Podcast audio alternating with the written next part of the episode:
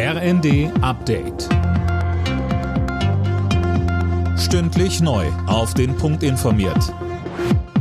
Ich bin Silas Quering. Guten Abend. Israel muss mehr tun, um die Situation der palästinensischen Bevölkerung im Gazastreifen zu verbessern. Das hat der Internationale Gerichtshof gefordert. Den Haag verlangt aber nicht, dass der israelische Militäreinsatz sofort eingestellt wird. Einzelheiten dazu von Jana Klonikowski. Südafrika hatte das Verfahren angeschoben. Das Land wirft Israel vor, im Gazastreifen einen Völkermord zu begehen. Über diesen Vorwurf hat Den Haag noch nicht entschieden. Das könnte Jahre dauern. Der Gerichtshof sagt aber, Israel muss sicherstellen, dass alle in seiner Macht stehenden Maßnahmen ergriffen werden, um einen Völkermord zu verhindern und eben auch um die humanitäre Lage zu verbessern.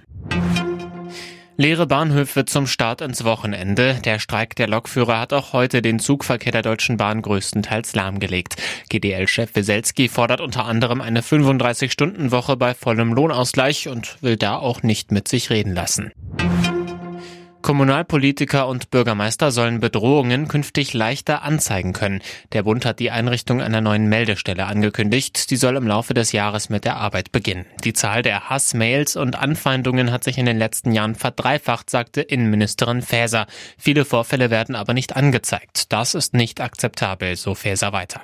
Der Rechtsstaat steht fest an der Seite der Betroffenen und bekämpft jeden einzelnen Übergriff.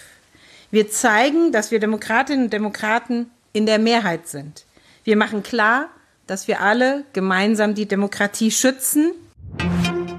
Schwere Aufgabe für die deutschen Handballer. Sie treffen im Halbfinale der Heim-EM heute auf Weltmeister Dänemark. Deutschland geht als Außenseiter in die Partie. Bundestrainer Gislason sagt, die Dänen spielen einen phänomenalen Handball. Los geht's 20.30 Uhr. Alle Nachrichten auf rnd.de